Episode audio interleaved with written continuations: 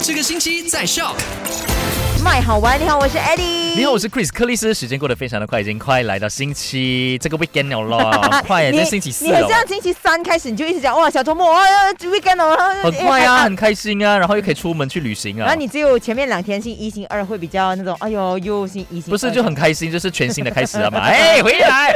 那麦快很准呢，在昨天就跟你分享了三则消息。第一次跟你分享到了，就是在事务那边呢，就是有一位六十岁的男子呢，他就是因为出现这个狂犬呃病症状狂犬病的症状呢，然后就是离开人世了，这样子。。对，所以就提醒所有人，如果万一被狗狗抓伤害、哎咬伤害，一定要赶快治疗。还有，如果你家里有养狗狗的话呢，呃，它的年龄已经满三个月过后，就可以免费接种抗狂犬病疫苗哎，。要想一下，刚刚那位啊失误的中年男子呢，他不是被狗咬到哦，对，它是之前有处理过狗狗的尸体，所以可能是呃因为这样子被感染到啦。 OK，那第二则消息呢，就跟你分享到了，就是我们的沙拉月又有这个新的东西啦。对他们有个 app Sarawak Tourism 的一个 app，然后你透过那个 app 呢是可以用 VR 然后去呃旅游沙拉越，所以如果你在国外的朋友呢，可以让他们先了解沙拉越，叫我们 download 这个 app。对，OK，那你可以更了解这个沙拉越的文化啊、探险啊、自然啊、美食啊、节目啊等等呢、透过这个三百六十度的这一个角度呢来去看的。啊所以就在 App Store 都可以找得到啦。最后一则新闻呢，就是如果你要更新你的 passport，